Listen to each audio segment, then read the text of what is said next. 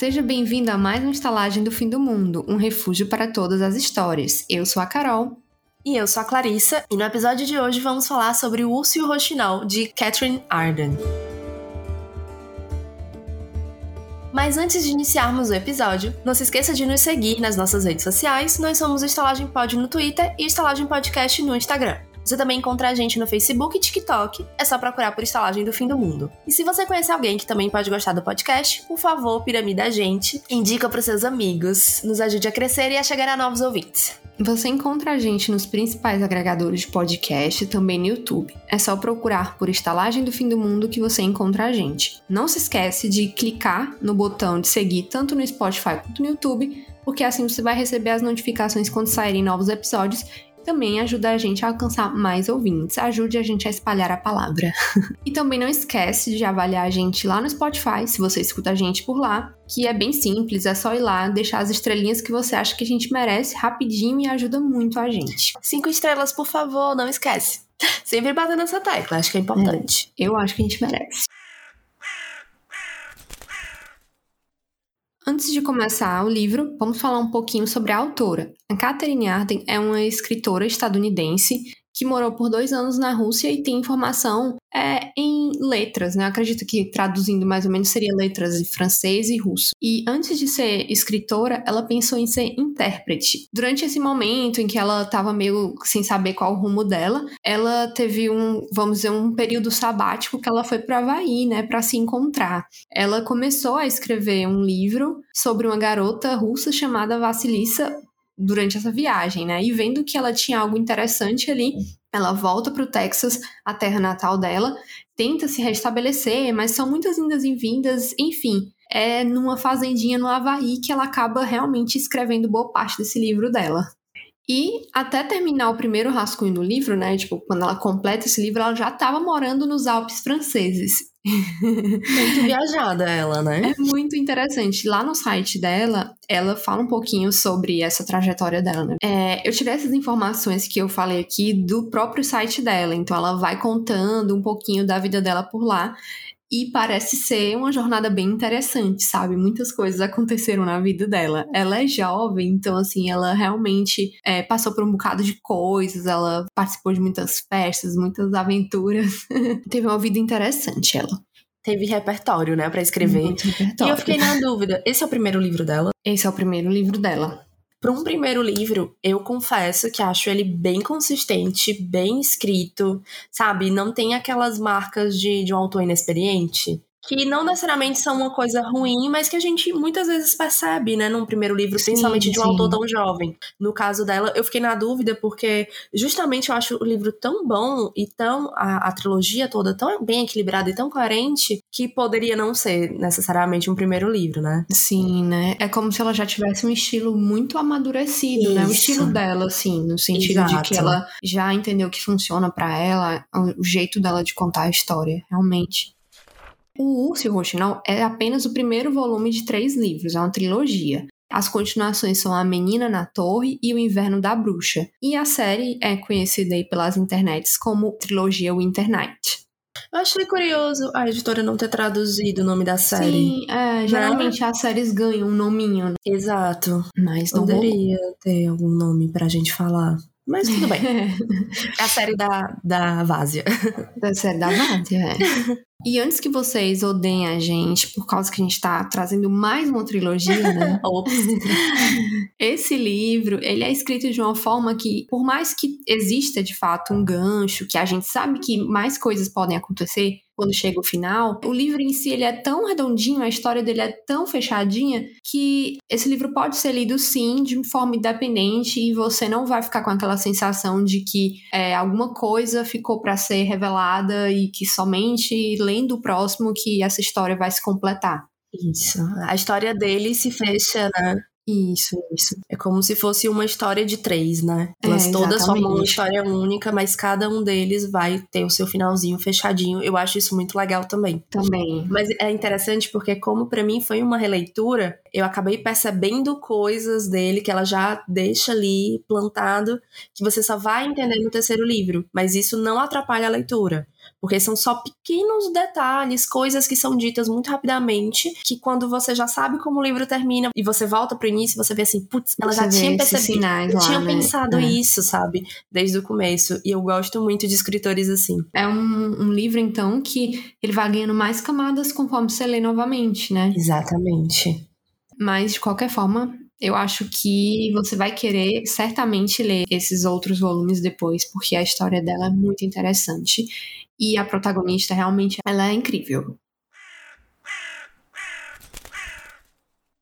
Então vamos falar sobre o livro. É, a história começa com uma contação de histórias ao pé de um grande fogão a lenha, na casa da família do. Não é a lareira, né? É o fogão. É, exatamente. E eu amo o conceito desse forno russo, sabe? Que as pessoas Sim. dormem em cima. Inclusive, quando eu li da primeira vez, eu fiquei muito confusa. Gente, como é que as pessoas dormem em cima do forno? E aí eu fui pesquisar e eu vi que ele é gigantesco. Ele é todo formado exatamente para nesses momentos de inverno, né? Que é boa parte do ano, né? Eu acho que são nove meses do ano. Lá eles estão em, em- em temperaturas muito baixas. Então eles precisavam de, de uma forma de se aquecer, porque na época não tinha não tinha aquecedor. Então o forno servia para isso. Enfim, tá um grupo de pessoas ali ao redor desse forno, na casa da família do Piotr Vladimirovich.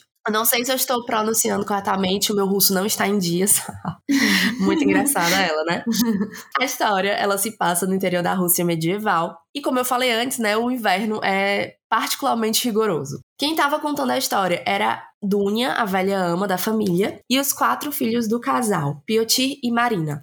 A Dunya, ela contava a história de um jeito muito fascinante. É, e os filhos do casal eram Kolya, Sasha, Olga e Alyosha. E é interessante perceber que, por mais que sejam lendas e folclores, há um certo temor é, de falar de alguns dos personagens dessas histórias. Porque essas criaturas mágicas, os aspectos fantásticos, né, de, das crenças locais, elas estavam presentes ali no dia a dia daquelas pessoas. E é quase como se, no fundo, as pessoas acreditassem e reverenciassem aquelas criaturas mágicas de alguma maneira. E a atitude da Dunya desse momento e em, em tantos outros ao longo do livro é muito interessante, porque é quase como se ela tivesse uma posição de tipo, eu não acredito, mas eu também não duvido. Então, assim, eu vou respeitar porque é melhor, sabe? Tipo, não, não brincar com essas criaturas. É, não quero encrenca com eles, né? Exato. E a história que é contada é sobre uma jovem muito corajosa e bondosa que sobreviveu ao encontro com o demônio do inverno, o Morosco. É uma história que até lembra um pouco Cinderela, né? Porque tem uma madrasta Sim. má, que a enteada é inferior à própria filha dela e tudo mais. E eu acho melhor a gente não contar essa história aqui pra, pra deixar as pessoas lerem e, Sim, e se sim. surpreenderem. Até porque essa história ela vai se, se espelhar, né, com a história da protagonista, né? A gente vai ter uma madrasta mais à frente, a gente vai ter coisas parecidas e principalmente o encontro com esse demônio do inverno, o Morosco.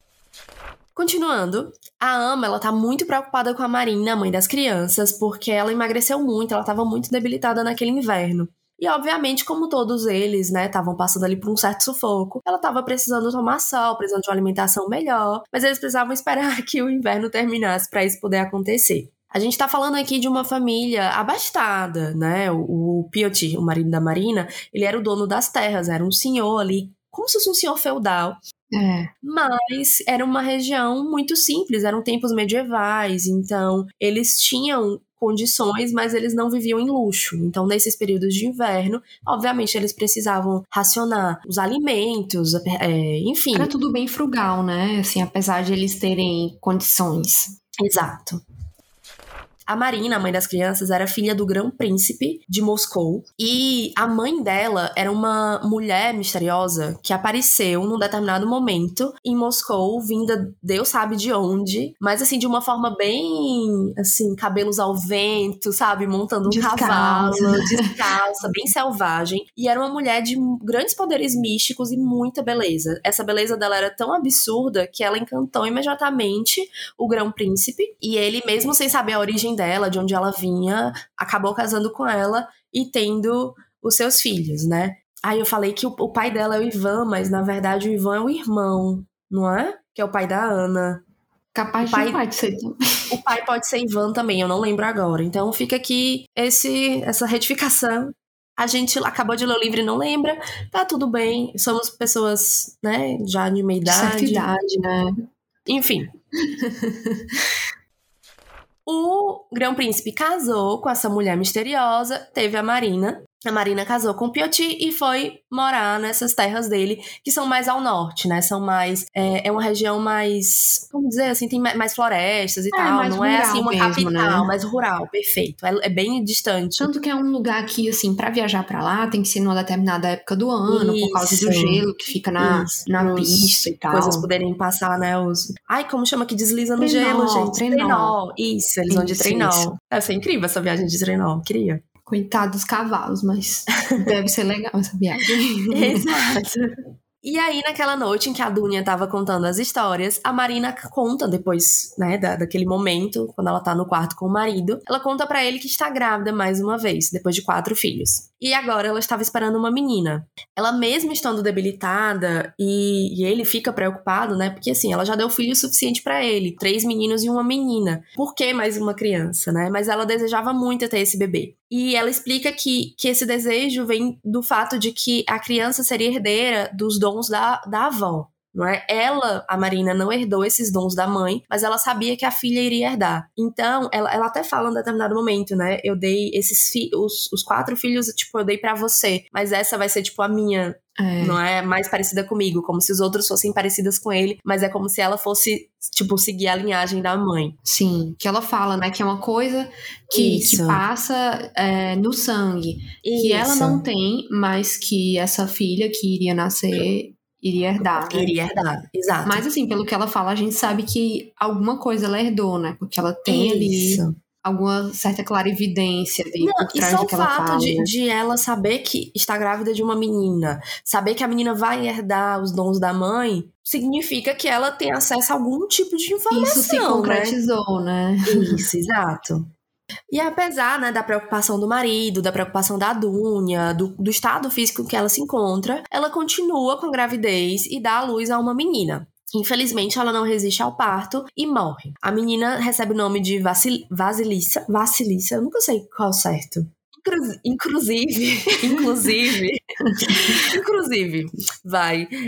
Tem uma série da Michelle Mead, que é a Academia de Vampiros que ela também se inspira na, numa, num folclore russo e do leste europeu, de vampiros, certo? E aí, a protagonista também se chama Vasilissa. Só que a protagonista dela, o apelido, é Lissa, e não ah, Vásia. Aí, eu entendo por que, a Catherine Arden foi pra Vásia, que provavelmente deve ser o apelido mais comum para esse nome no russo, né? É e aí, a, a, outra autora, a Richelle Mead, foi pra Lissa, porque Lissa é mais fácil, né, para os norte-americanos. Inclusive, ela não usa esse, esse estilo de sobrenome do, do, do russo, né? Que você pega o nome do pai e tal. Ela, ela não segue por esse caminho, que na época não era uma coisa que me incomodava, hoje em dia eu já vejo de uma forma mais. Ah, poxa, ela podia ter, sabe, feito um livro Sim. mais legal. Enfim, era só um parênteses.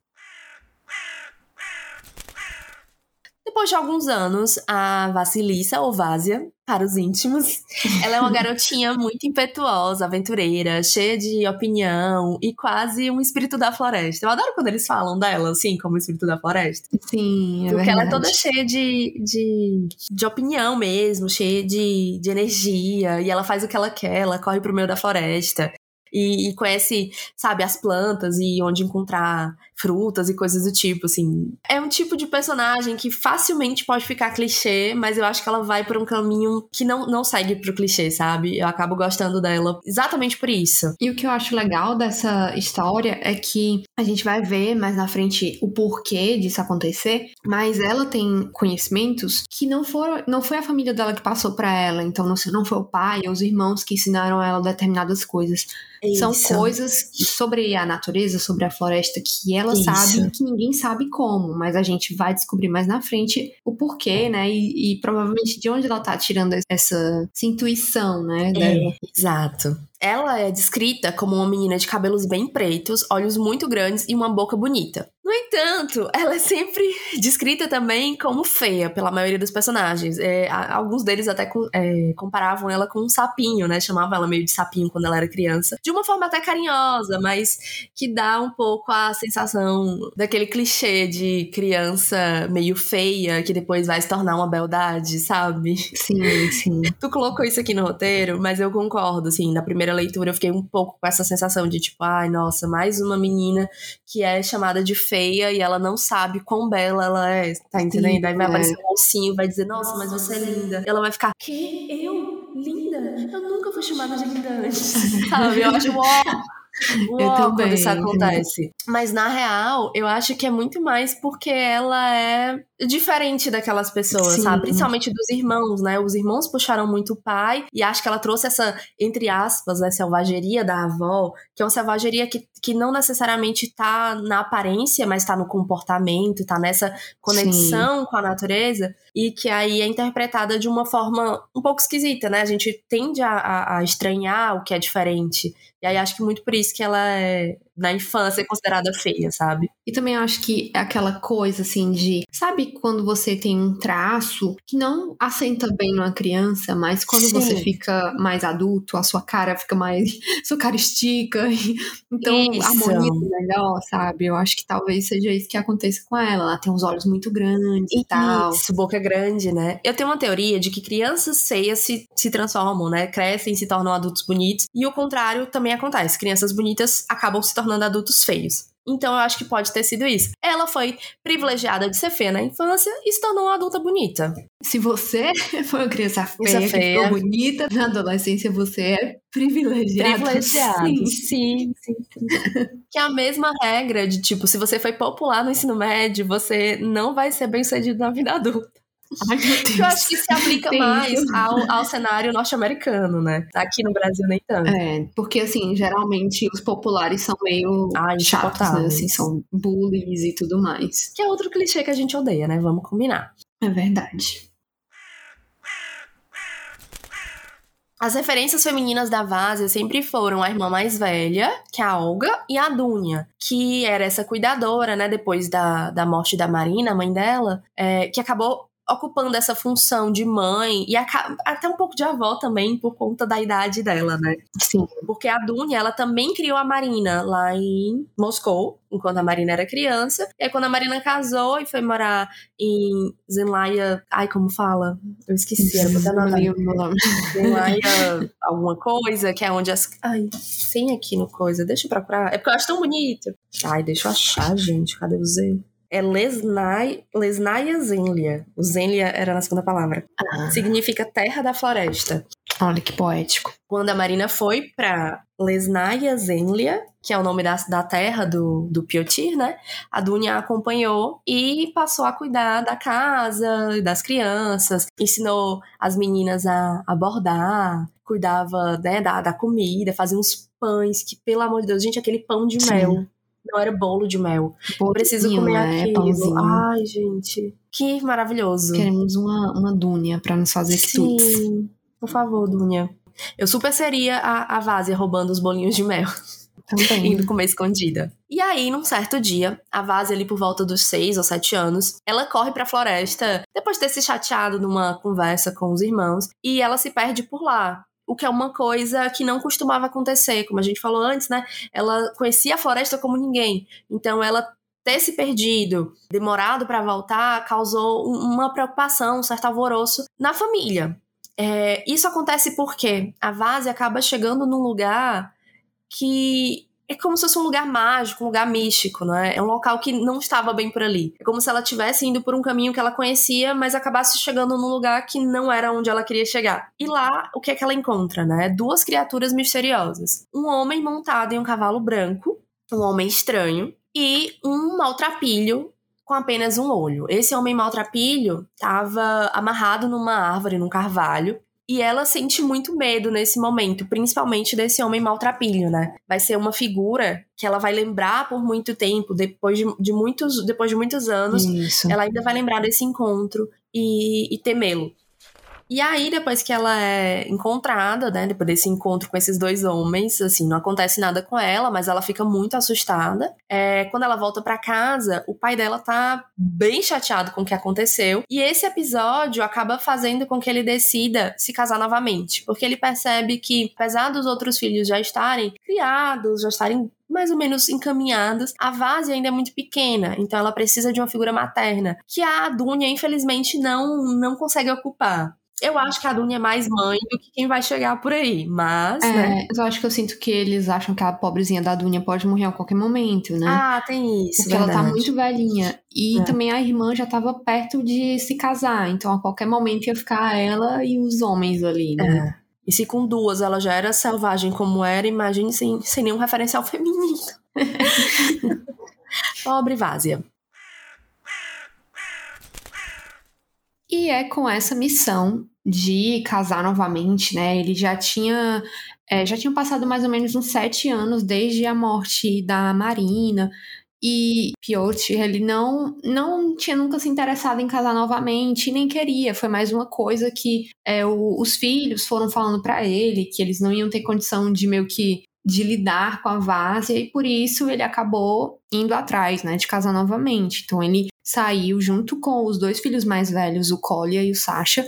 Eles foram para Moscou e eles estavam com a intenção, né, de se hospedar na casa do irmão da Marina, que era o, o grão-príncipe da Rússia naquele momento. Só dando um pouquinho de contexto, essa questão assim do grão-príncipe não era necessariamente uma coisa que é, ia hereditariamente apesar de o irmão da Marina, né, ser o filho do grão-príncipe anterior, lá tinha muita disputa de poder. Isso. Então, pode ser que em uma outra família que seja muito rica e que o, o filho é mais velho do que o filho do, do grão-príncipe atual, consiga apoio de outras pessoas ricas e do clero para conseguir tomar o lugar de quem tá ali. Então, não é uma coisa certa essa coisa do grão-príncipe. Você pode não ser a qualquer momento e alguém dá um golpe e tira você do poder. E só um parênteses, a gente acho que é bom deixar claro que naquele momento ainda não existia a Rússia como a gente Isso. conhece hoje, né?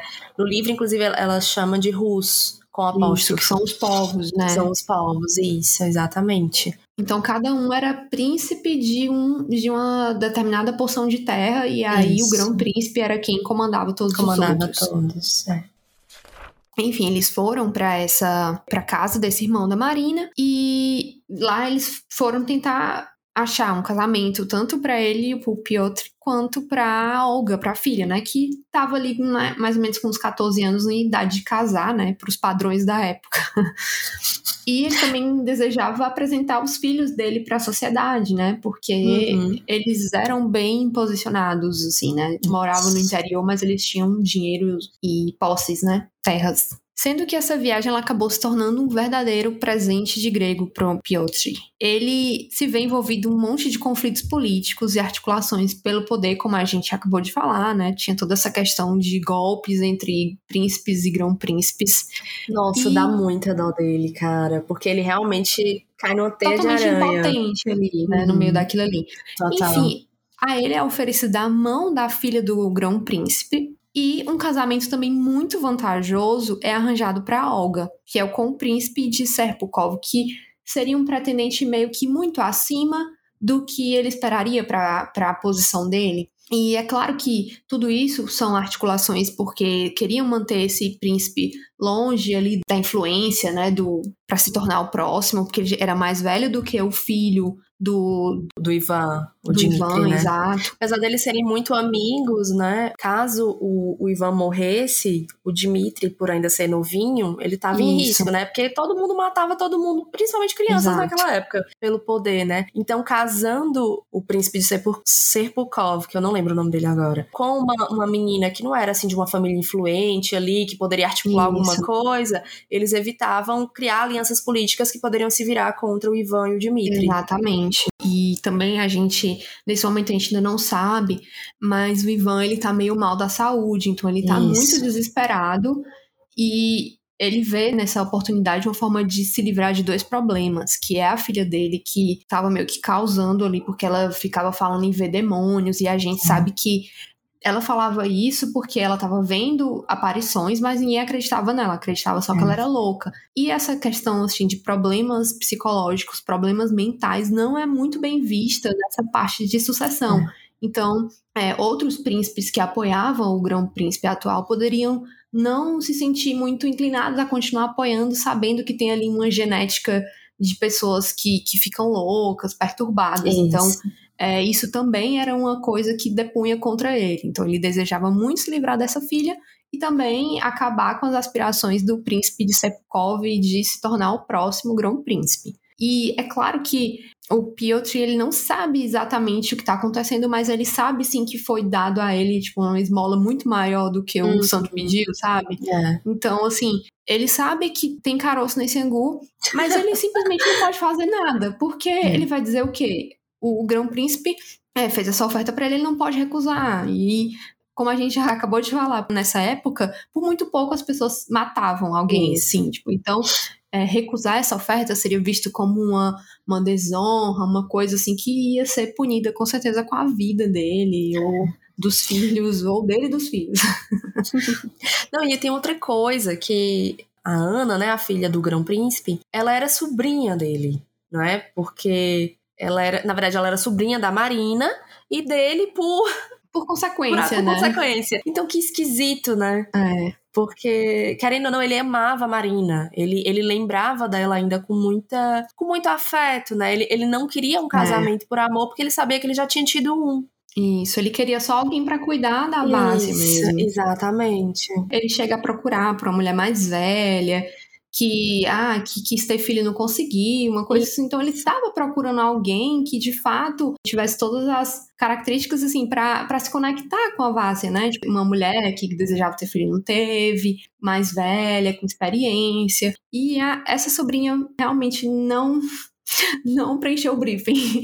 A gente vai falar isso um pouquinho mais pra frente. Mas assim, é, é. como se não bastasse pro desespero do, do Piotr. O filho dele, é, o segundo filho, né, o Sasha, ele era muito religioso e naquela viagem ele decidiu que ele queria se tornar padre, o que deixou o Piotr muito triste, assim, desesperado, porque ele achava que o Sasha era o filho mais inteligente, mais preparado, mais habilidoso, para assumir né? os negócios da família, né, a fazenda da família, mas ele disse que ia deixar ele fazer isso se ele passasse mais um ano em casa e ele não mudasse de ideia.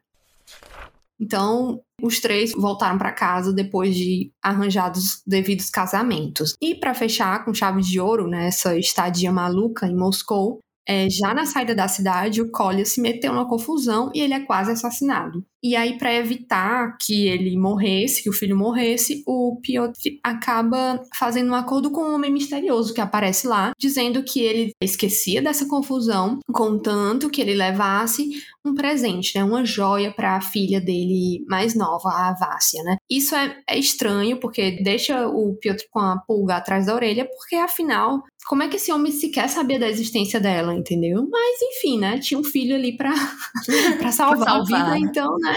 Vida Inclusive, é, é bom deixar claro, assim, eu acho muito legal no livro que ele desde que ele conhece, né, vê esse homem, ele sempre se refere a ele como um homem estranho, porque ele aparece em momentos antes ali por Moscou, e aí na saída eles acabam tendo esse evento, né? E é a mesma palavra usada, né, o mesmo adjetivo que é utilizado no capítulo em que a Vásia encontra com o homem estranho e com o homem Sim. maltrapilho lá, né, preso na árvore. É. Então, toda vez que esse personagem vai sendo, vai aparecendo, ele sempre vai sendo dito como estranho. É verdade. Dito não, vai sendo descrito como estranho.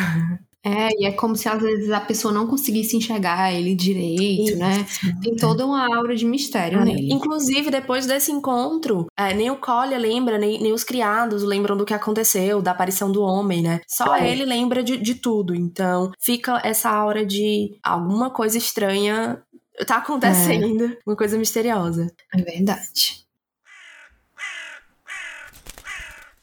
E aí, já de volta à propriedade, as coisas realmente não saíram como planejado. A nova esposa, a Ana, ela era muito jovem, ela só um pouquinho mais velha do que o Collier, que era o filho mais velho. E ela não era uma figura muito maternal, na verdade, ela nem queria casar, ela queria ir pro convento. Pro então, convento. ela era uma mulher extremamente religiosa. ela dizia ver demônios e espíritos em toda parte, né? Para começar, também não se dá nem um pouco bem com a Vássia e, e trata ela muito mal. E o, o Piotr, ainda cismado com esse colar misterioso, ele acaba incumbindo a Dunya de dar esse presente à Vásia e a velhama, né, percebendo que o colar era mais do que uma simples joia, é, ela acaba fazendo uma, um acordo, né, com a força oculta ali por trás daquele talismã, que era um morosco. Então ela faz um acordo com ele para entregar para ela apenas quando ela já tivesse um pouquinho mais crescida, porque ela era só uma criança, né, tinha 6, 7 anos, Isso. mais ou menos naquela época. E aí os irmãos eles passam a viver nesse novo arranjo familiar, né? É, uhum. Fazendo o possível para conviver em paz com a madrasta, mas ela não é feliz lá na casa, ali na propriedade, e ela também detestava todo mundo ali, ela não gostava, achava todo mundo meio que do interior, sei lá, ela desprezava é. todo mundo. E particularmente com a Vase, eu acho muito exasperante, né? Porque uhum. é como se fosse parte da rotina a Vase ser maltratada, ser, é, sei lá, criticada o tempo todo pela madrasta Sim. e ninguém se, coloca né? pra, pra uhum. defender ela, sabe? Ela é tipo só uma criança e ninguém fala nada deixa ela ser maltratada, porque é como se fosse assim que as coisas têm que ser. É, é que querendo ou não, ela tá numa posição de poder, né? Como a, a, dona da casa. Então a Dunya é uma empregada, querendo ou não, ela não tá acima, não pode, sabe, enfrentar a isso, patroa, né? É horrível falar isso, mas enfim, era a forma como as coisas aconteceram na época. É verdade. E, e os, os, irmãos também não poderiam fazer isso, né? E aí a pobre da Vásia sofreu nas mãos Sofre, da Ana. Exato. Pouco tempo depois, né? Acho que mais ou menos um ano depois, uhum. a Olga se casa e esse momento é muito solitário para Vásia, porque ah, a irmã dela vai embora e também o, o Sasha, né, que ele toma essa decisão final de ir para Moscou e se tornar padre. E tanto o Sasha quanto a Olga são os irmãos que a Vásia tinha mais afinidade ali até o momento. É, o Kolya também acaba se casando, mas ele mora numa propriedade próxima, mas ele também é mais uma coisa da rotina dela que muda, né? Ele vai embora. Uhum, e aí fica apenas ela e o Alyosha, que eles estão bem, mas eles ainda estão naquele, naquele é. esquema gato e rato, sabe? Assim, de tipo, eu sou o irmão mais velho, eu tenho que. Você tem que ficar no seu lugar. E é porque a diferença de idade deles não é tão grande. O Alyosha tem uns três anos a mais, eu é. acho, né? Três ou quatro. Então, ainda. Ele ainda é meio criança também, né? É, ele ainda acha que ele não tem que se misturar com criança, é. sabe? Ele é muito é adulto. Muito adulto, isso. nossa.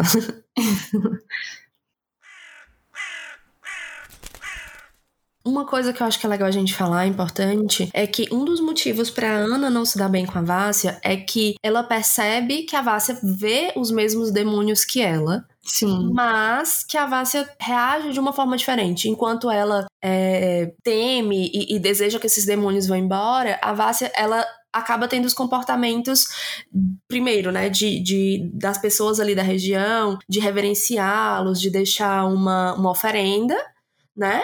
As pessoas não veem ela sim, e a Vásia começa a conversar com essas criaturas, né? Tem o, o Domovoi, que é o... o do forno, né? O guardião do, do forno, né? Que ele protege a casa. Tem o Vasila, que é o do, dos Ai, estábulos. Eu, Vasila, eu também adoro Vasila. E essas criaturas, elas eram conhecidas pelas pessoas da que viviam ali, era fazer parte do folclore delas. Elas deixavam as, as oferendas justamente porque todas elas acreditavam que as casas tinham o seu domovoi, né, que, que cuidava da casa, os estábulos tinham o vasila que cuidava dos cavalos, enfim. E aí as oferendas iam para como uma forma de agradecimento, né, de, de pedir proteção e tudo mais, mesmo que as pessoas não vissem. E aí elas conseguiam ver, só que aí por uma questão muito cultural, de influência, principalmente do catolicismo, né, ali né, em Lesnaya Zendlia, Zendlia, acho que assim.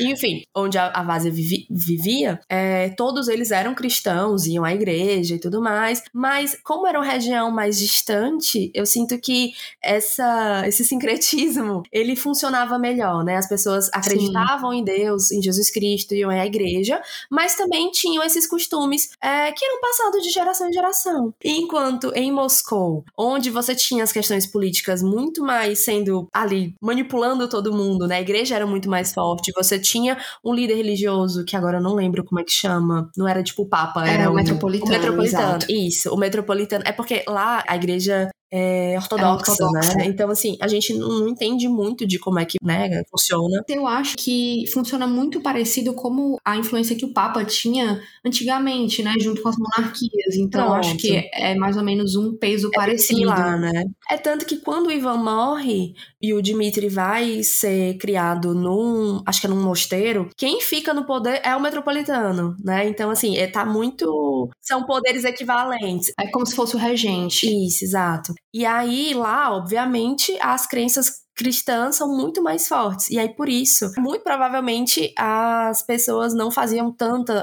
tantas, sei lá, oferendas e tudo mais para essas criaturas, não acreditavam tanto, apesar de que elas ainda existiam, é tanto que a Ana via, né? Isso. E, e provavelmente na educação da Ana ela não teve contato com esse folclore. E aí por isso Exato. ela não entendia quem eram essas criaturas, né? Ela só achava que eram demônios. Alguns anos depois, o padre que cuidava da, da igreja, da capela ali da, da região, de Leslaia Zenlia, eu sempre quero falar isso, por mais que eu não saiba, porque eu acho esse nome muito legal. É bonito é, ele mesmo. morre. Pois é. E aí a Ana, ela fica desesperada, porque, enfim, né, ela vive em função da igreja, ela passa noites na igreja orando, porque é interessante dizer isso, que a terra, o local sagrado, né, a igreja, o templo, é o único local onde ela não vê aquelas criaturas, ela não vê os demônios. Exato. Então ela, ela vive em função dessa da fé, né? E aí não ter um padre para ela é insuportável. Então ela manda uma mensagem para Moscou pedindo que imediatamente mandem um novo padre para lá. E aí, voltando para aquelas maquinações, aquelas tretas políticas de Moscou, o metropolitano acaba decidindo mandar um padre que estava fazendo sucesso, assim, o, o padre o padre Marcelo Rossi, não, como é o nome do que é gato, que todo mundo ama? É o. É o Fábio de Mello. Padre Fábio de Mello, do momento, lá em Moscou, no período medieval. É o padre que, que as pessoas amavam, aquele padre que arrastava multidões, ele pintava, ele era gato. Então, assim, todo mundo era louco por ele. E ele tinha um discurso muito, sei lá, um discurso forte. Então, assim, ele, ele deixava as pessoas meio que enfeitiçadas com a oratória dele, né? Exato. Ele conseguia atrair muito as pessoas, né? Ele convencia, ele, ele, ele pregava de uma forma realmente, assim, quase hipnótica, né? Então, isso. isso acabou causando um certo medo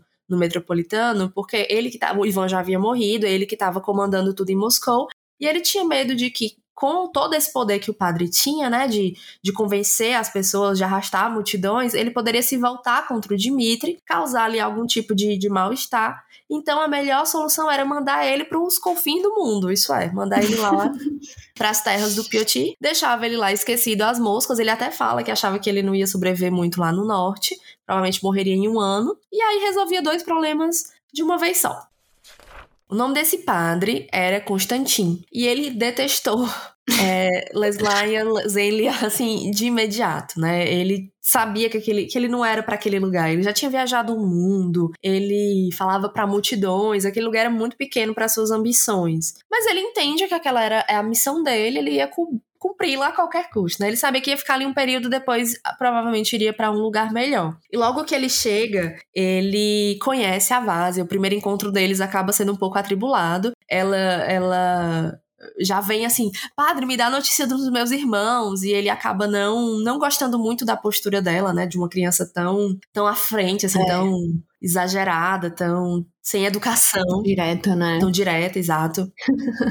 ele acha os comportamentos dela completamente inapropriados. Os modos, a aparência. Então, assim, ele vê nela o propósito de, de, de domesticá-la, né? Assim, é, ele, ele, entende que com o tempo ele vai vendo que, que tem algo de selvagem nela, que ele não consegue atingi-la como ele atinge as outras pessoas, né? Com o seu discurso, com a sua lábia ela é como um espírito da floresta, né? Assim, domesticável. Só que aí ele, ele entende que a missão dele naquele lugar é domesticá-la, é controlá-la, é domá-la, né? É interessante uma coisa que ele fala, que é que ele sente como se a Vásia não tivesse medo de nada.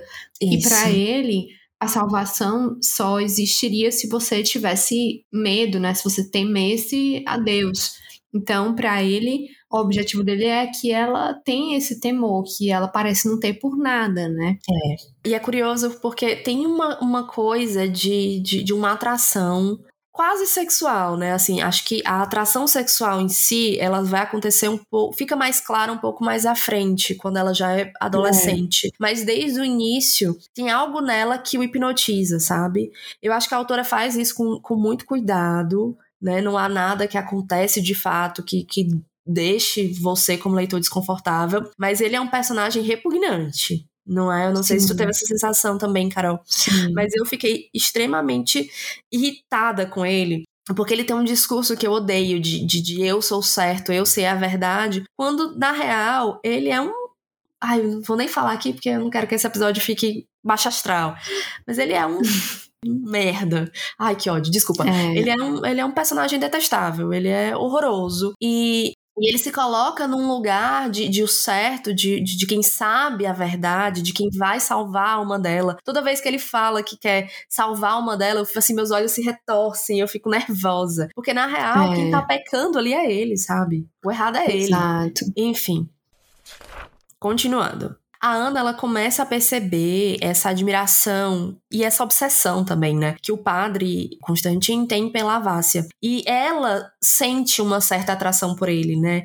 Que não é bem sexual, mas que é uma atração no sentido de, de, de eu quero que você olhe para mim, sabe? Eu quero que você veja quão dedicada eu sou, eu quero que você veja que, que não há nenhum fiel fiel como eu, sabe? Não há ninguém como eu, assim, que te escute como eu, sabe? Que, que siga a sua palavra como eu. Enfim, ela é a mais dedicada na igreja, sabe? Então, ela sente inveja disso, né? De, de, perceber que a Vássia tá, tipo, nem aí para ele, mas que ele não para de olhar para ela, que ele não é. para, sabe, de, de, prestar atenção no que a Vássia tá fazendo. E essa, esse ciúme, essa inveja que ela, que ela tem, né? Ela acaba é, entendendo que para resolver isso ela precisa mandar a Vássia embora. A Vássia já tá adolescente nesse momento, já tá ali quase na idade de casar, ela ainda é nova.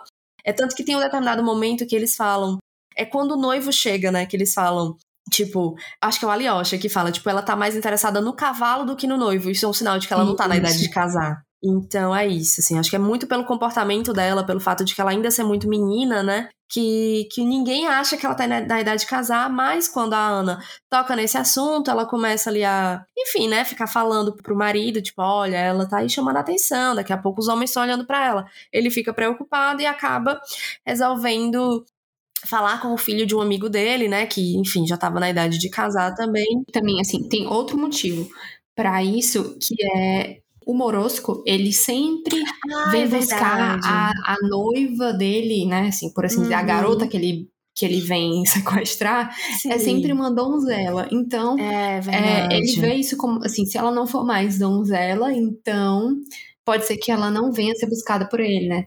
que consiga salvar. Ainda há ameaça do, do colar, né? Do, dessa, desse medo é, da, da Vássia ser levada pelo Morosco. Porque quando a, a Dunha fica com o colar, ela começa a ter sonhos com ele. E ele fala, tipo, ó, oh, esse colar não é seu, eu mandei para outra pessoa. Aí ela diz: Ah, eu tô guardando para ela, ela ainda é muito nova e tal.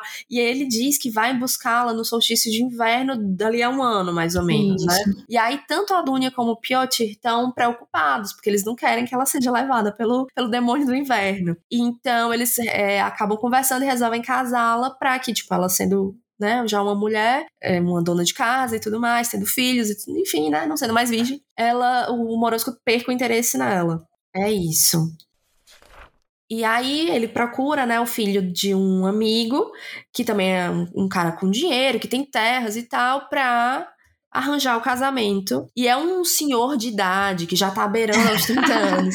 Eu fiquei, assim, ofendidíssima nessa parte, porque olha, os 30 são os novos 20, tá? Fica aí a dica. Mas acho que naquela época o povo devia ter uma época. expectativa de vida muito baixa, então 30 acho que era assim, até, já tava... tipo, os 35 anos que o povo vivia, mulher só pode. Melhor idade, né? 30 né? anos. Sei não, viu? Eu fiquei chateada, mas tudo bem, a gente entende, né? Não tinha vacina naquela época, é as pessoas morriam de gripe, enfim, fazer o quê? E aí é um homem assim meio meio fanfarrão, meio Ai, meio desgaste, assim, Chernobyl total. Total. Putz, é, ele tem um cavalo super indomável, sabe? Aquele cavalo que só ele monta, só que ele, ele maltrata o animal. É, é bem bad vibes esse cara. Não gosto dele, tipo, at all. E aí ele fica muito atraído pela Vássia, porque ela é muito bonita. É, a, a, gente acabou não falando, mas a Ana e o Piotr, eles têm uma filha também, né? A Irina, que é, é, é linda, né? É, a Ana usa o tempo todo a beleza da, e da Irina pra diminuir a Vássia. E fica dizendo, tipo assim, ah, a Irina sim merecia um, um noivo maravilhoso e tal, tipo, porque ela é linda, né? E ele fica olhando pra Irina, apesar da Irina ser bem criança, ela tem sete anos a menos que a Vássia, né? E é horrível essa parte. Eu também me senti extremamente desconfortável. Mas aí ele olha pra Vássia e ele vê essa coisa meio selvagem dela, meio indomável. E aí eu acho que ele sente atração por, por poder domá-la, sabe? E é Sim, é bem... meio que o que acontece com o cavalo. Né? Exato, exato. A Vaz, ela fica irritadíssima, né? Porque, enfim, ela não quer casar, isso não é o objetivo de vida dela. Ela não quer ser a, a parideira de ninguém. E ela, ela não gosta dele. E, e, uma coisa que eu acho que a gente não falou, eu acho que tá aqui no roteiro. Quando ela começa a levar as oferendas pro Vacila, que é o, o guardião dos, dos cavalos, né? É, os cavalos começam a, a, conversar com ela, ensinam a língua dos cavalos para ela. E, e, eles ensinam ela a montar também. E assim Isso. ela consegue chegar no cavalo do noivo e se comunicar com ele, né? Eles fazem tipo amizade. É bem legal ela aceita, assim, tipo, que ela ia ter que casar mesmo, não tinha o que fazer. Ela tenta convencer o pai e tal, de que não, mas não tem como fugir. E aí, num evento que tem, tipo, no dia anterior ao casamento, né, houve uma caçada, os homens saíram para caçar, as mulheres foram depois para fazer, sei lá, tipo, um piquenique na floresta. E é, acontece um, uma tragédia, né? O sobrinho dela, o filho do, do Collier, acaba montando no cavalo, o cavalo se assusta, foge, e a Vásia, ela monta no cavalo do noivo, que assim, tipo, ninguém podia encostar, né? Porque, enfim, era o cavalo do, cara lá fodão. E ela corre, tipo, desesperadamente, mesmo estando de vestido e tal. E ela monta, tipo, de um jeito muito selvagem, que assusta as pessoas. E ela vai para salvar o sobrinho. Ela salva ele, que eu acho bizarro, que, tipo, ninguém diz, nossa, muito obrigada por ter salvado a vida dessa criança. Não, todo mundo fica dizendo, tipo, nossa, que horrível você ter montado assim, você envergonhou. Você acabou com a nossa família. É, né? envergonhou o seu noivo, envergonhou a família. Enfim, o noivo fica com muita raiva disso, porque ele se sente humilhado e cancela o casamento. E enquanto tudo isso acontecia, os invernos eles foram ficando cada vez mais rigorosos e os verões mais também áridos, muito quentes, os animais estavam morrendo e a terra estava produzindo muito pouco. E aí as pessoas, né, por deixarem de acreditar nesses seres, nesses deuses domésticos, né, essas criaturas domésticas, eu acho que eu não falei isso, amiga. Que foi por influência do Constantino, eu falei. Que quando ele começa a pregar, ele começa a assustar as pessoas. Sim, e a dizer sim. que elas têm que parar de fazer essas oferendas, que elas não podem acreditar nessas criaturas, né, folclóricas, porque na verdade eles são demônios. E as pessoas, tipo, por medo, né, de, de não irem sim. pro céu, por medo de não serem salvas, elas param com esses, com esses costumes, né? E a Vássia é uma das únicas pessoas que continua a única pessoa. Tanto a, a Ana quanto o Constantine, eles, eles são muito contra isso. Então, isso. ali dentro da casa, a Ana não deixa ninguém fazer as oferendas. A Vássia faz escondida, né? Isso. E o, Constantino também, nas pregações que ele faz na igreja, ele fala que só existe um Deus e que não é para fazer isso com os outros. E ele uhum. diz que tudo de ruim que estava acontecendo era culpa das pessoas que continuavam Isso. a alimentar esses, esses deuses domésticos, né? Mas curiosamente, Mas, o, os invernos só ficaram mais rigorosos e a comida passou a se tornar mais escassa, escassa depois que ele chegou e que as pessoas diminuíram as oferendas. Isso, exatamente. E até tem uma pessoa que questiona ele isso, né? E ele diz que, tipo, ah, isso é a consequência dos anos que vocês foram infiéis é. a Deus. Só que na não, real, não. Não tem diálogo com ele. Não, não nossa, tem. eu odeio esse personagem. É daqueles vilões que não tem, assim, um lado bom, é, sabe? Ele é vilão, tem, vilãozão é. do mal. As motivações dele são todas podres, ele é, só tem aspectos negativos. Exato. E aí, como consequência, né, das pessoas estarem deixando de acreditar e deixar de fazer as oferendas a esses antigos deuses domésticos, eles estavam ficando fraquinhos. E isso que estava causando todos esses problemas, né? uhum. né? É que existia um equilíbrio que é essa convivência entre seres humanos e deuses domésticos, né? Essa convivência criava um equilíbrio que se refletia na própria natureza, né? E quando esses seres enfraqueciam, esse equilíbrio ia sendo destruído também, né? Só a Vase continuava a conversar com eles e alimentar. E ela tinha que fazer tudo isso escondido, como a gente já falou, né? E chega um ponto de que, de tanto ela ser repreendida, né? Porque ela chegava a apanhar por causa disso, É. ela realmente fica se questionando se ela devia ou não deixar esse dom dela florescer, se isso era normal, se, se isso era ok, né? Só que ela é muito corajosa e ela tem muita empatia por essas criaturas e conversar com eles fez ela entender que aquilo ali era um, uma coisa mútua, né? Tanto os seres humanos precisavam deles quanto eles precisavam dos seres humanos. E aí, como tu já tinha comentado, né, sobre foi com esses amiguinhos que ela fez, né, que ela Sim. aprendeu a cavalgar e se comunicar, né, com os cavalos. Porque eu acho que isso é uma característica, assim, apesar de ela saber muito sobre plantas ali na floresta, ela sabe se orientar muito bem na floresta também. É, essa coisa em especial dela é essa conexão com os cavalos, né? Que é muito Isso. forte. Então ela consegue realmente entender o que os cavalos estão falando. Tem ali um mistério que ela aprendeu com o Vasila, que é muito Isso, fofo. é muito legal. E é assim, ela aprende a, a montar de uma forma realmente, assim, sem, sem celas, sem aqueles negócios, sei lá, esporão, essas coisas que, que Arreio, machucam o animal. espora. Exato. Então, assim, é, é realmente, tipo, ela em conexão com, com o cavalo, tipo, de igual para igual, sabe? Eu acho isso muito legal. Isso. Porque rola um respeito muito bonito entre ela e os animais, né? Entre ela e essas criaturas em que ela acredita, que ela vê. Isso, isso é presente em toda a série, é muito legal. Sim, é realmente é interessante, assim, o, o respeito que ela tem pela natureza, né? E esses próprios animaizinhos, né? Esses animais, né? Esses próprios criaturas, essas né? criaturas mágicas, elas têm um quê, assim, de forças da natureza, né? Sim, exato. Ah, eu acho lindo. Só um parênteses. Quando ela conversa, eu acho que com o, o Domovoy, né? Que é o do, o do forno que protege a casa. Que ela pergunta assim, tipo, ah, é- ela é criança, né? Tipo, mas o que é que é você? Tipo, ele, ah, eu sou Domovoy. Mas de onde é que você vem? Aí ele, tipo, da casa. Aí ela até faz uma pergunta assim, tipo, ah, se. Mas, mas se a casa for destruída, você também vai? Alguma coisa assim, sabe? Sim, é. Aí ele, aí ele fica meio sem entender, tipo, porque ele tá ali porque a casa está ali, sabe? É como Isso. se eles fossem uma coisa só.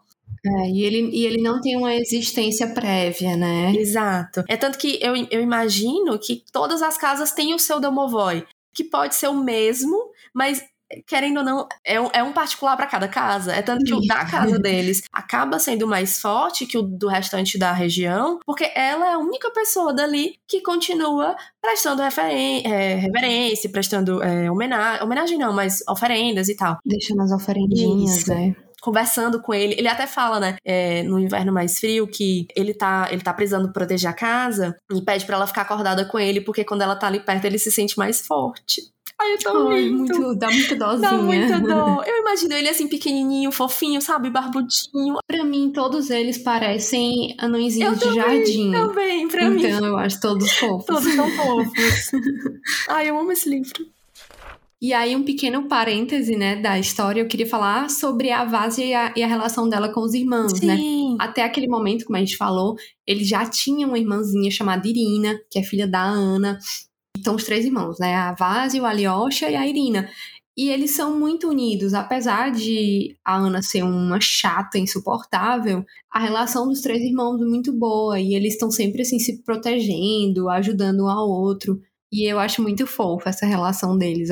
Eu acho, a relação dos irmãos, assim, no, num livro de uma forma geral muito bonitinha. Também, eu também acho. Inclusive, os outros que não aparecem tanto, né? é, a Olga e o Sasha, eles vão ter uma presença maior nos próximos livros. E, e é, é tão legal quanto, apesar deles serem bem mais velhos, terem ido embora há mais tempo, né? Mas assim, eles também gostam muito e fazem de tudo pela, pela Vassi, assim. São irmãos muito tchutchucos, sabe? Eu adoro. Sim. E a Irina, pra mim, eu acho ela sensacional, porque ela tinha tudo pra ser insuportável. Porque com a mãe dessas, olha, ela se saiu muito bem, viu? E é fofo como ela ama a Vássia, assim, independente do que a mãe dela diz. Sabe, você vê que ela tem um certo orgulho da aparência, porque é uma coisa que a mãe dela repete, repete muito, mas isso não faz com que ela se sinta superior. E em nenhum momento também ela, ela sei lá, ela reverbera essas opiniões da mãe dela Isso, a respeito da Vase, assim, é. É. meio que uma coisa que não é, é mãe dela, né? Isso, é. Infelizmente, tadinha. Não teve a sorte de nascer da Marina, mas é, perfeito. verdade. E voltando pra história, né? É, com o noivado arruinado, não tinha muitas opções para Vásia, né? Ela era filha de um homem rico, então o pai dela não daria a mão dela para qualquer pessoa. E também a Vase não era exatamente o que se esperava de uma jovem em idade para casar ali na posição social que ela ocupava. Então, assim, as pessoas de um nível social maior não aceitariam ela como esposa. Então, é, a Ana vai e sugere que ela vá para um convento, né, já que ela não consegue se comportar, né, entre muitas aspas, e arrumar um marido, né? Tem outra coisa, depois do que aconteceu, né, com esse noivo, é, a Ana comenta e o pai dela também, acho que também fala, que assim, essa fofoca ia se espalhar, né? Tipo, de que ela era meio, meio bruxona, que as próprias pessoas da comunidade já estavam com essa um pouco de medo dela, né, e julgando os comportamentos uhum. dela. Nenhum homem da, da, do mesmo nível social deles iria querer casar com ela, né, por conta Exato. disso, que a fofoca ia chegar. E como tu falou, a mão dela não, não iria para qualquer camponês, né? O pai dela Exato. não ia dar para ninguém abaixo. E a Ana quer, assim, se livrar dela rapidamente. E aí, enquanto tudo isso ocorria, né, o clima foi ficando cada vez mais impraticável, né? As colheitas iam muito mal os animais estavam super magrinhos, então as pessoas começaram a morrer de frio Ai, e de desnutrição. E a presença da igreja ali estava muito forte com o padre Constantino, então a convivência equilibrada que tinha ali, né, com os espíritos foi ruindo, porque a várzea sozinha não era o suficiente para, sei lá, abastecer todos esses deuses domésticos, Isso. né? E aí também muito pela influência da Ana e do padre, as pessoas começaram a achar que a Vase era uma bruxa, né? Uhum. E que ela era perigosa e que era ela que estava trazendo aquelas mortes daquelas pessoas para a vila. E mesmo ela sendo filha do dono das terras, isso não era suficiente para deixar aquele lugar seguro para ela. Ela não estava segura ali. E aí, é, o que as pessoas também não conseguiam entender é que esse mesmo medo que era plantado pelo Constantino é que, mais do que só enfraquecer os espíritos domésticos, eles estavam alimentando uma criatura que andava adormecida, né? O urso Medved, que se alimentava desse medo e da raiva que as pessoas nutriam. Então, o que estava acontecendo ali na vila era exatamente uhum. o que ele precisava para reunir forças, porque as pessoas estavam é, assustadas e ao mesmo tempo com raiva, querendo botar a culpa em alguém, né? Uhum. E o, o, inverno já ia alto nessa época e as pessoas simplesmente ficavam trancadas em casa, juntas, tentando sobreviver para se manter aquecida, né? E mais ou menos nessa época aí, a Dunia, ela fica muito doente. E antes de morrer, ela tem uma última conversa com o Morosco, né? E ele fala que tem que entregar esse amuleto para ela, então ela passa vários dias meio que entre a vida e a morte. E quando ela junta assim, um pouquinho de força e lucidez, ela entrega o, o amuleto para pra Vase e diz para ela guardar e não mostrar isso para ninguém. E aí ela falece assim, de uma forma é, muito assustadora, é muito, muito triste. horrível mesmo, sabe? É, é bem pesado. A Vase sofre muito porque ela diz que dá para ver o medo no rosto dela, né?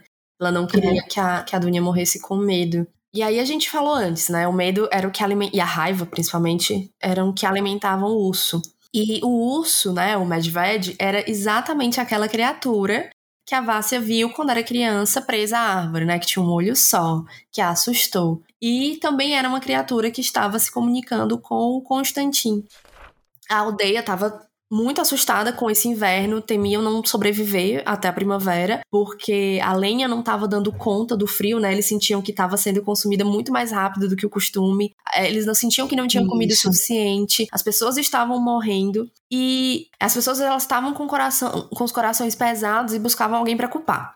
E aí no meio desse desse, dessa loucura toda, dessa atmosfera aterrorizante, coisas assustadoras começaram a acontecer os mortos começaram a sair dos seus túmulos e a atormentar os vivos. Tem uma cena assustadora em que um morto volta e tenta entrar na casa da, da família da Vássia. É, e ela é a única pessoa capaz de deter essas criaturas, que eles chamam de. Acho que é, tem um nomezinho que eu não lembro agora, mas é como se fossem vampiros, né? Isso. Os mortos voltam e se alimentam de sangue. Inclusive, um deles ataca um, um potro. E é muito triste. Nossa, assim, essas cenas são bem, bem, bem pesadas, bem descritivas e dá, dá um pouquinho de. É bem filme de terror, né? Assim, assim, é assustador. É assustador. e aí a Vássia, junto com o Vacila e com o Né, que fazem ali, ah, se unem forças para se protegerem, protegerem a família toda, evitar que essa criatura consiga entrar na casa. E aí, em determinado momento, uma comunidade vizinha acaba tendo um acidente lá, enfim, tem um incêndio. é, algumas pessoas morrem, enfim, o Piotr ele acaba precisando ir até lá para ajudar, porque enfim, ele é o senhor das terras, né? Ele precisa ajudar essas pessoas, é, leva alguns homens e deixa a família lá.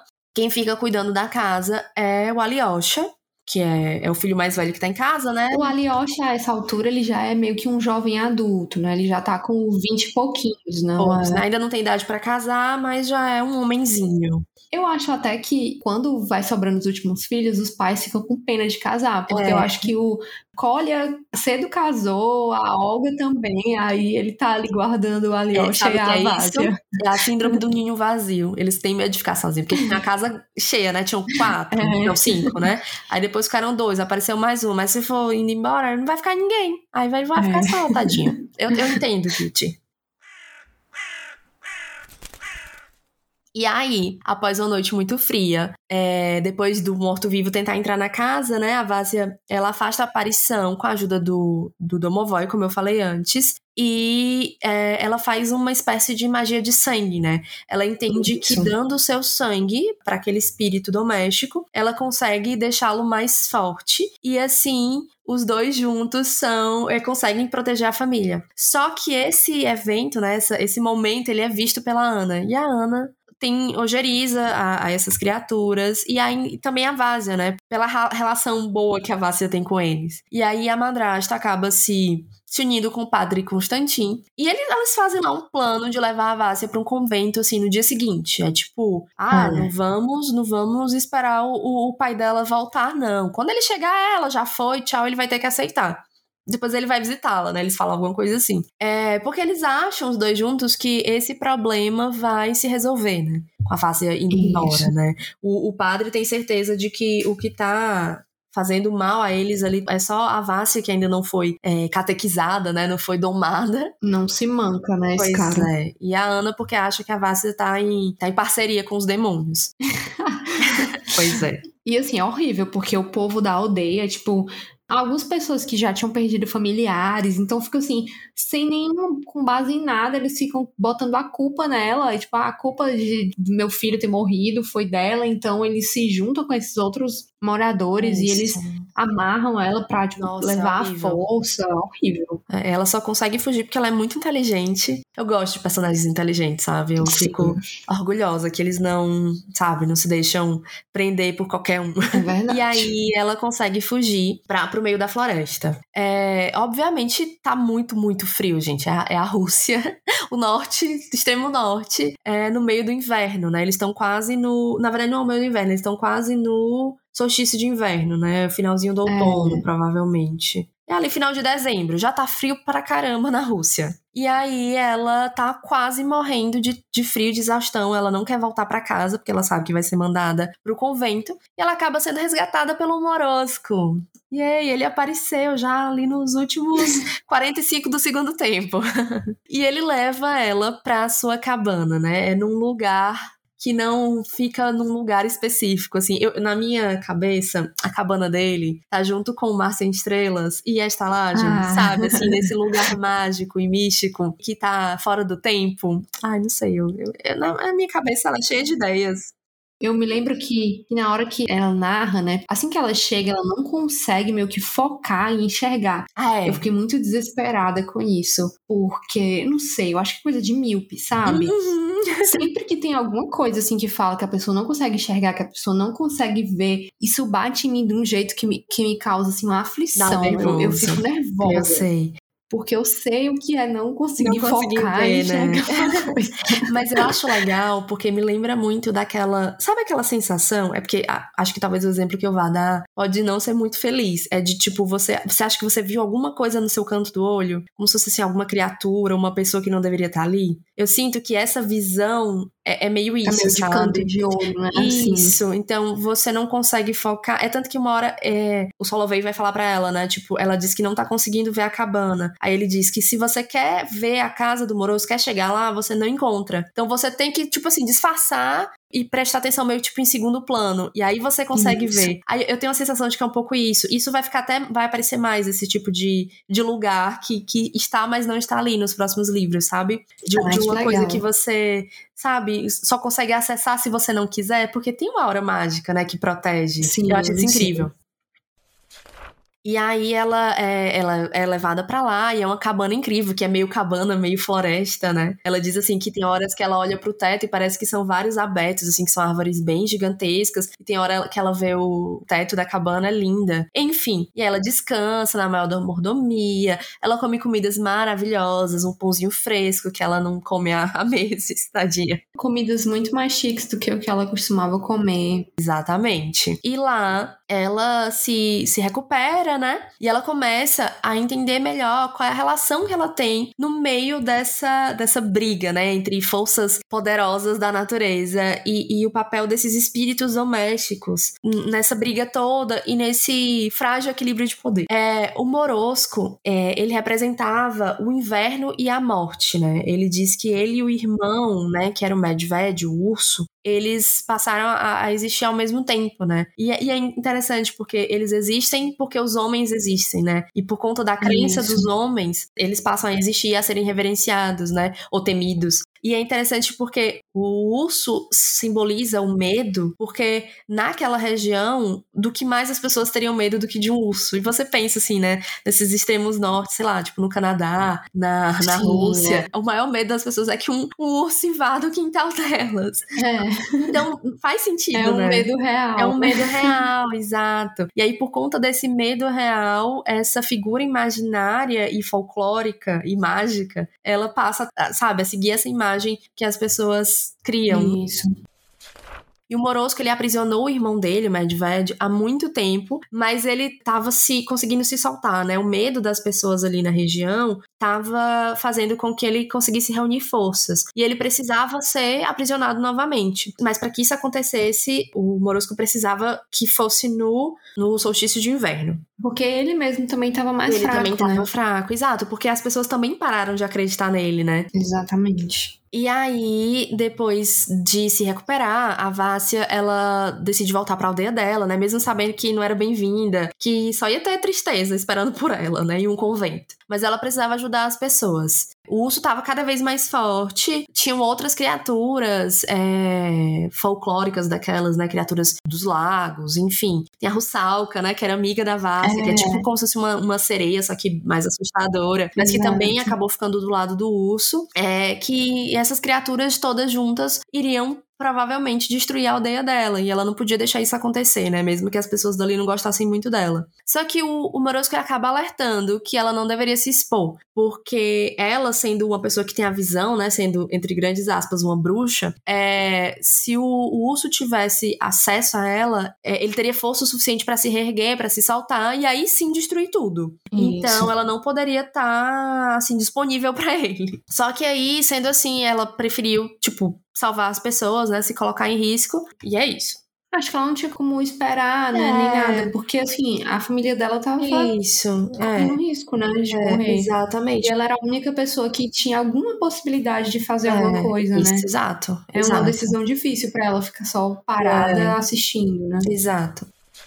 E aí, antes dela ir embora, o Morosco dá um presente para ela, que é. Ah, eu acho lindo. Ele dá um cavalo para ela, que é o Solovei, que é um dos filhos do, do cavalo branco, né? Da, da égua do, da égua branca. do Morosco, da égua branca, exata, exatamente. Que é tipo a égua mais rápida de todas, assim. Ela chega em qualquer lugar, na velocidade, sei lá, na velocidade da luz. E é muito legal porque o Solovei, ele é o roxinol da história, né? Quando o Morosco vai buscá-lo para dar pra, pra Vássia, ele pega primeiro o roxinol. E, e, o Solovei, ele tem essa coisa de, dependendo de como você olha, você pode ver asas nele. Eu acho tão bonito. É, é muito legal. É, ela ganha o Solovei, né? Mais ou menos quando ela chega ali. É. Então eles vão desenvolvendo amizade, é super legal.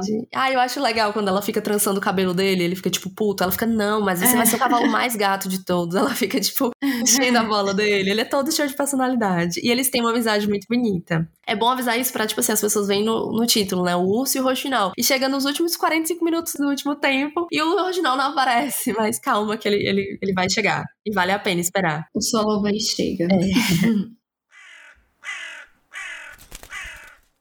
enquanto a Vássia tá desaparecida, porque ela passa muito tempo com o Morosco, porque exatamente como esse lugar onde ele vive é fora, né, da realidade, é esse lugar mágico, né? Ele diz assim, olha, quando você voltar, não vai ter acontecido nada, você vai voltar, tipo, no dia seguinte, na hora que você quiser. Ele tem controle sobre isso, né? principalmente agora que o inverno tá chegando e que ele é, tipo, quem manda no inverno. É verdade. E aí, enfim, né, enquanto ela desapareceu, na noite em que ela desapareceu, o padre Constantin acaba descobrindo que a voz que ele vinha ouvindo há bastante tempo, que vinha ali manipulando ele, dizendo para ele fazer as coisas, como ele pregar para as pessoas, que ele acreditava que era o próprio Deus que tinha descido dos céus para falar com ele, porque ele, né, se acha. Na verdade, era uma daquelas criaturas que ele tanto tinha raiva e queria destruir, né? Que era o Medved.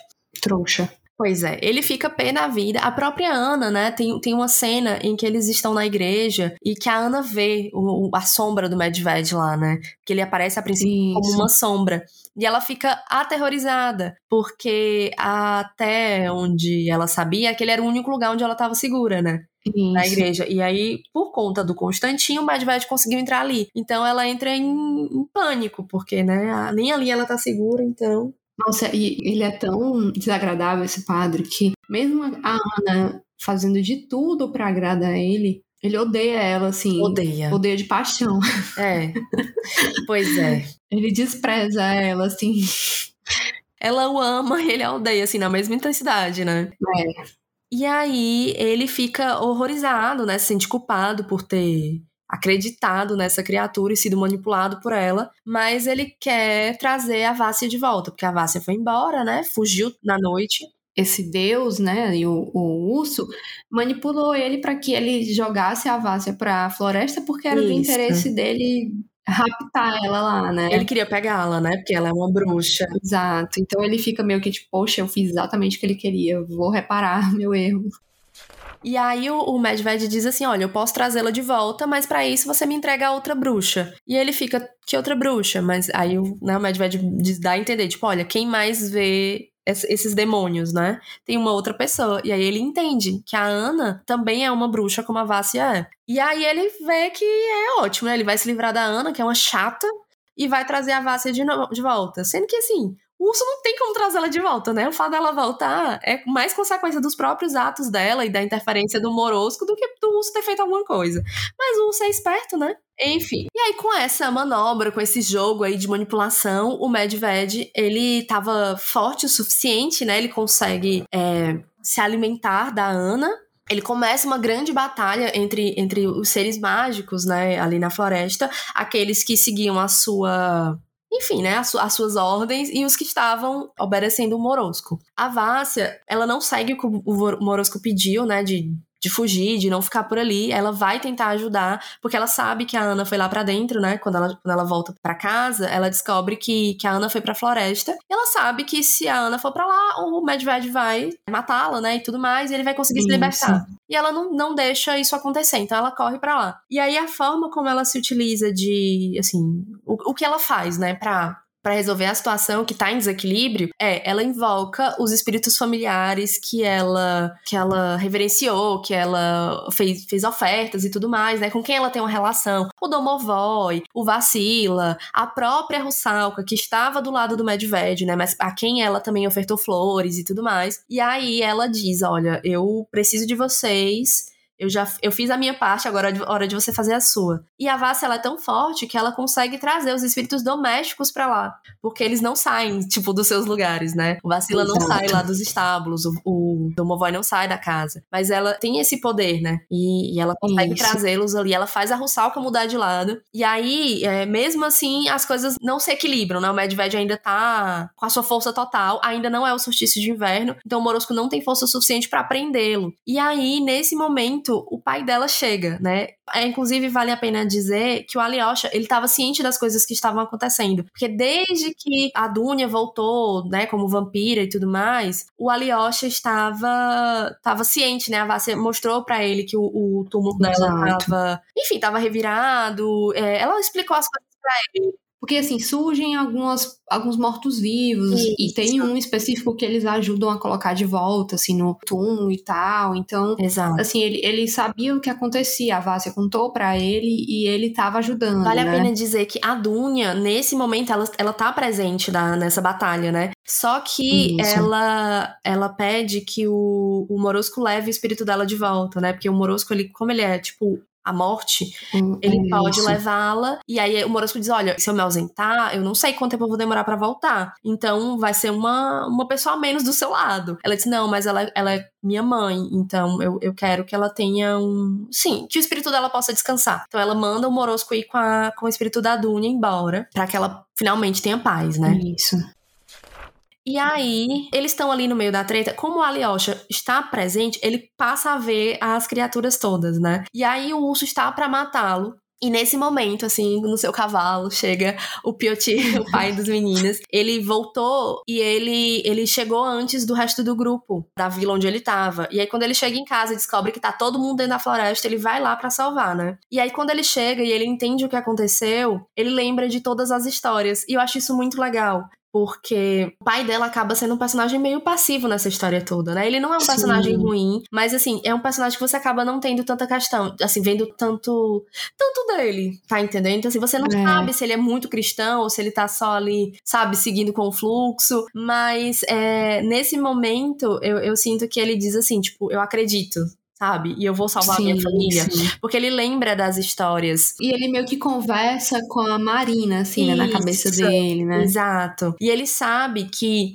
para que o, o, filho seja salvo, né, que o Medved seja preso novamente, precisa haver um sacrifício. O Medved quer a Vássia, mas ele não vai deixar que a filha dele seja sacrificada. Então ele se, se sacrifica para salvá-los, para salvar os dois, né, o Alyosha e a Vássia. E ele morre e por esse sacrifício, o Medved acaba sendo preso novamente. A Vássia não aceita a morte do pai, o sacrifício do pai. Ela não queria que isso acontecesse, ela queria que fosse ela, porque ela sente culpa, né? Ela se sente responsável por tudo que aconteceu. Por um lado é compreensivo, mas não é justo, porque não é culpa dela, né? Existem forças maiores do que ela e existem pessoas que fizeram merda, vamos combinar, né? Ana, estou falando de você, Constantino, estou falando de você também. Isso, culpa deles. E é isso. No fim das contas, todos os três ali, né? A Vássia, o Alyosha, o Pioti, são vítimas do que aconteceu. E se não fosse pela Vássia, poderia ter acontecido tragédias muito maiores. É verdade. E aí a, eles voltam para casa, né? Há o um enterro da Ana, o um enterro do Pioti. E o Alyosha agora é o, é o senhor daquelas terras, né? Mas a Vassi, ela sente que ali não é mais o lugar dela. Ela fez tudo que ela podia para ajudar aquelas pessoas, mas as pessoas não sabem disso. E elas vão continuar achando que ela é responsável por tudo que aconteceu. E continuam achando que ela é uma bruxa, né? E o Alyosha, ele, ele diz que vai cuidar dela, mas ela não quer que não quer ser um peso, né? Isso, não quer ser um peso. Ele é muito novo. Ele acabou de, de, de se tornar o manda-chuva daquele lugar. Então, assim, ele tem que ser responsável por ela, né? De impedir as pessoas de atacarem. Enfim, é, é, é muito peso para ela, né? Para ele. Então, ela prefere ir embora ela acaba fazendo uma escolha que combina mais com, com quem ela é, que é nem casar e nem ir para um convento. Ela vai para o mundo, né? Ela vai viver, ver o mar, vai atrás de aventuras. Para onde a estrada levar. E ela acaba encontrando o Morosco, né, no último, na última cena. Ela subiu nas costas do garanhão e partiu, rápido e silencioso como um pássaro noturno. Logo, Vássia viu um bosque de abetos e a luz do fogo vislumbrando por entre as árvores, derramando ouro na neve. A porta se abriu. Entre, Vásia, Morosco disse. Está frio.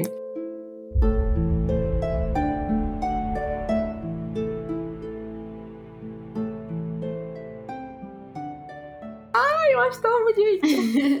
Tudo eu acho bonito, né? Mas é porque é muito legal. Eu gosto do final ser esse encontro entre eles, né? É, e eu acho que é um, uma história que se fecha bem, sabe? Eu acho que é. se não houvesse uma continuação, eu ficaria extremamente satisfeita. Porque você tem um começo, meio e fim muito bem amarrados, né? Uma boa construção de personagens. É, tudo, tudo tem consequência. E aquilo que não fica explícito, a gente consegue imaginar, né? A gente consegue entender que é, o livro também não, não se propunha estar tá explicando todo Isso. esse universo, era uhum. como se fosse um recorte nesse mundo. E o que eu acho legal também é que, é, da mesma forma que é um livro independente, você pode também, vendo os outros, uhum. entender que isso é meio que uma história de construção do, do personagem, né? Então, isso. Então, assim, é pra gente entender quem é a Vase, é quais são as motivações dela. Sim. Isso. Então você sabe muito da, da personalidade dela e do, do que é importante para ela, do que é que ela valoriza. Isso. É, ali por esse livro, né? Então acho que isso ajuda muito a você entender a, a base que vai aparecer nos outros é. livros, né? Exato. Ela é uma personagem que aprende com seus erros. Isso não significa que ela não vai cometer outros, mas todos os que ela comete são com boa intenção, sabe? Ela é aquela personagem que tá sempre fazendo de tudo para ajudar os outros, mesmo que ela se prejudique. Então, assim, é, é uma jornada muito bonita dela, sabe? E eu acho que os livros eles são muito equilibrados nesse ponto. Todos eles são é, amarradinhos em si e terminam muito bem. É, eu sou muito, muito fã dessa série. Eu gosto muito de todos os caminhos que a autora percorre, é, como para onde ela leva os personagens, sabe? Sim. Inclusive nos outros, como eu falei, né? É, a gente vai ter mais da Olga e do e do Sasha, eu vou sentir muita falta do Alyosha, porque eu acho o Alyosha um excelente parceiro dela, né? Porque, assim, quando ela Isso. finalmente tem alguém na família que entende o que tá acontecendo com ela, que, que acredita nela, aí ela precisa ir embora, e aí agora ela vai ter que convencer os outros irmãos. Então, ah, é um pouco desesperador. Mas, assim, são bons irmãos também. E é numa época em que as pessoas meio que saem de casa, mas parece que nunca mais se falam, né? É, assim. De fato. Então, às vezes, realmente é um adeus, assim. É. É triste. Mas é bonito. Eu gosto de histórias tristes e bonitas. Eu gostei também muito da Vaz. Eu acho ela. É, principalmente as interações dela com personagens masculinos, sabe? Porque eu noto que tem muito desses livros em que, sei lá, que a garota meio que assim, ah, eu não, eu não gosto de ninguém, eu não. Uhum. Tem esse clichê, né? Tipo, se não estou interessada num namorado. Uhum. Mas sempre que aparece um personagem masculino, a, a personagem meio que é abobalhada, sabe? Então, Sim. eu não sei explicar isso direito, mas eu gosto muito da interação dela, assim, tipo, ela não fica atrás de ninguém, é. sabe? É.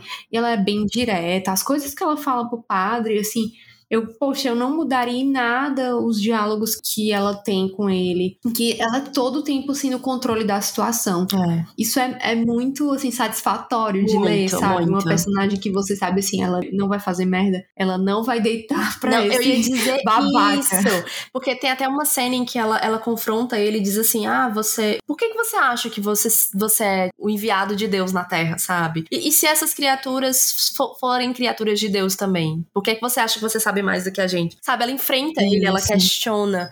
Ela não tá, sabe, dizendo amém para tudo que o padre diz como as outras pessoas. Porque o padre, na verdade, não sabe de nada, né? Ele só prova o quanto é ingênuo e, e, e bobo e, enfim. E tem uma parte lá que o noivo dela tá, tipo, com um papo chatíssimo sobre, sobre as aventuras dele, né? Esses, esses papos topzeiras. E, e ela tá assim, sem aguentar mais ouvir, e ela simplesmente fala para ele: Cara, não te aguento mais, eu preciso fazer outra coisa. E vai embora. É. E deixa todo mundo chocado. A conversa tá chata, eu vou ali tomar um ponche. tipo, que papo chato. É. E ela fala isso, tá chato, preciso ir embora daqui. Não, não consigo mais te escutar por um segundo. Maravilhosa. Não, a Vassi, assim, eu não tenho reclamações. É só, é só tipo, ler e aproveitar a, a experiência. No começo ainda me incomodei, assim, um pouco, porque a gente já falou sobre clichês aqui, mas, tipo, é um clichê que eu particularmente não gosto. Sim. Essa coisa assim da garota tomboy, ah, eu sou, eu sou, só gosto de fazer coisas que garotos fazem, eu sou muito uhum. cool para fazer qualquer coisa que, que seja considerado feminino. Essa premissa, ela não me não me interessa, assim. Eu, tipo, eu fico com muita preguiça. Ai, deixa eu me explicar melhor. É como uhum. se se dissesse assim, ah, uma garota para ela ser legal, para ela ser divertida, para ela ser diferente, ela tem que fazer as coisas que os garotos fazem. É. Ela não pode ser divertida e cool se ela gostar de coisa de menininha. Então, assim, essa premissa eu acho chata, porque para mim ela é um pouco machista, sabe? Sim, eu concordo. Assim, tipo, as coisas dos garotos são legais e as coisas das, das meninas, meninas, não, né? É, enquanto assim, poderia haver sim uma, uma personagem super divertida, uhum. legal, que gostasse de bordar, cozinhar, isso não interessa, isso, isso não tem a ver com gênero, né? Isso também me, me, incomoda, esse clichê todo e tal, mas o fato de que, tipo, ela é assim criança e que não é reforçado, tipo, que ela é melhor por ela ser desse jeito. Sim, Na verdade, sim, ela é exato. meio que punida por ser assim. E ela Isso. só é porque ela é, assim, é o jeito dela, sabe? Ela é meio que um espírito livre. Isso me agrada. Por isso que eu até coloquei, assim, no roteiro que eu tive essa primeira reação ali quando fala da infância dela, uhum. mas depois você percebe que não é a respeito disso. Ela é mais assim, como se fosse um bicho mesmo, assim, é. ela tá tão em contato com a natureza, ela se encaixa tão bem ali na vida Isso. que ela leva, ela simplesmente gosta de estar na natureza, subir nas árvores, falar com os animais, isso é o que ela gosta de fazer, não Exato. tem a ver com essa questão de, de papel de gênero e essa questão de de ela não querer casar nem pro convento, isso é uhum. totalmente uhum. relacionável, porque imagina o uhum. destino dessas pessoas, assim, dessas mulheres antigamente, Sim. que elas não tinham outra função, né? Elas só tinham esses dois destinos, Exato. enquanto, tipo, a gente vê é, na própria história, tem um cara que tá com 30 anos e tá meio que está em idade para casar, né? Tá de boa, curtindo a vida dele.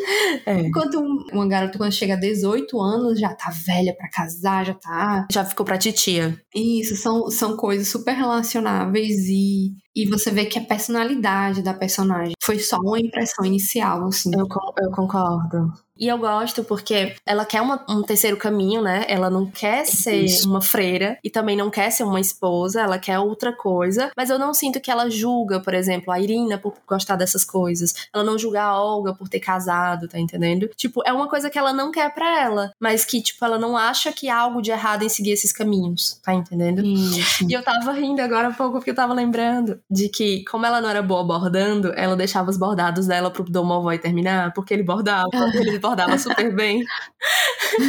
Ai, tem que ser muito esperta mesmo, tem que terceirizar. Exato. Você não pode saber tudo, gente. Exato. Você sabe uma coisa Você se especializa naquilo que você é boa e o restante você terceiriza. Terceiriza, espertíssima. Maravilhosa. Ah, e vamos falar aqui desses nossos últimos comentários. Não, tem duas coisas que eu quero falar.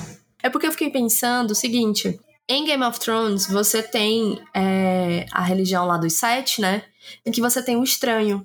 E o estranho, ele seria a representação da morte na religião. Você tem o pai, a mãe, o guerreiro, enfim, a donzela, tal. E tem o estranho, que seria uma face que sabe, é meio obscura, ninguém sabe muito bem e tal. E ele representa a morte, tanto que lá na casa da Ai, como chama? Que a menina vai, a a área a área não vai das lá treinar. Faces, sei lá, não sei qual é o nome não. Essa casa das faces, é que lá é, é tipo um templo que é onde se venera a morte, né? Dos homens sem face. E aí lá tem a representação de, de cada um dos deuses da morte, de todas as religiões e tudo mais. E tem o estranho. E eu fiquei pensando, tipo, por que será que o Morosco também é chamado de estranho? Será que o, o Martin não sei, se inspirou em alguma coisa inspirou, dele. Né? Não sei, eu fiquei curiosa, assim, não pesquisei a respeito. Ai, que devia, deveria ter pesquisado. Mas é porque estranho aparece tantas vezes no livro, sabe? Que eu fiquei. não foi uma coisa que me chamou a atenção na primeira leitura, mas na segunda, sim. E mesmo a, a Vase também, né? A gente pode, assim, pensar nela como ela é uma pessoa que é sempre descrita como uma menina estranha, Isso, né? Isso, exato.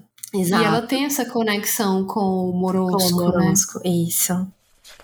Outra coisa é. Gente, não se enganem pela capa desse livro, tá? Eu não sei por que, que a Fábrica 231, que é um selo editorial da, da Roku, a Roku, é. é. decidiu seguir essa linha que é linda, eu acho a capa belíssima, mas que, olhando para essa capa, eu diria que era um livro de jovem adulto, talvez até um infanto juvenil. Porque ela é mais, assim, é, é uma arte, é um desenho, mais né? Coloridinha, é coloridinha, né? Então. tem, tem um traço bonito, lembra, assim, coisas russas, mas que não traz, assim, o peso dessa história. Essa história é uma história adulta, não é um livro para jovens, tá? Inclusive o ritmo dele é um, é um ritmo mais lento e tal. Não é aquela história em que as coisas acontecem o tempo todo, que tem um ritmo super acelerado. Não, ela é lenta, ela vai cozinhando ali em fogo baixo, que a gente adora, né, Carol? Sim, sim. Mas que, assim, um público jovem não ia curtir. Realmente, eu me surpreendi, porque tu sim. tinha falado, né? Gostei uhum. e tal, e eu fui ler, mas eu realmente tava despreparada para o que viria, porque pela capa eu pois realmente é. imaginei. Você espera outra coisa, inclusive a capa gringa é, é uma capa bem mais adulta, é uma, são imagens mais escuras, assim, não, não tem absolutamente nada a ver com isso aqui. Ela não é marcada, não é vendida como livro jovem adulto. Mas, gente, o que vende o livro não é a, o sabe, a tagzinha em que você classifica ele. É a capa, né? Você vê a capa do livro e você se atrai. Isso me incomoda um pouco, porque eu acho que as pessoas podem comprá-lo pensando que é uma coisa e é. o que é entregue é outra.